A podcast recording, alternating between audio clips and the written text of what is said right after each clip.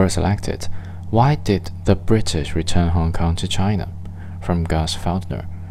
Hong Kong was made up of two parts Hong Kong Island and the Kowloon Peninsula, both very dense urban areas, were ceded to the British perpetually.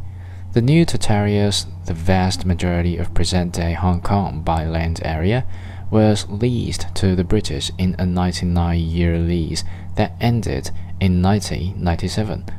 Hong Kong had been largely developed as one unified area, which made it impractical to separate urban Hong Kong from the new territories.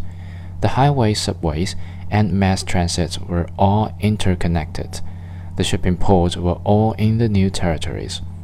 Residents of the new territories had the same rights as those in HK Island or Kowloon. These left the British with a limited set of options shrinking Hong Kong back to the perpetually British part wasn't practical.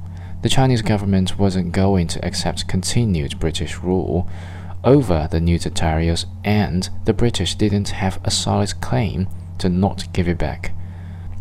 Thus, the British and Chinese negotiated the return of all of Hong Kong to China in exchange for a guarantee that Hong Kong's economy and government would operate autonomously for at least 50 years after the handover.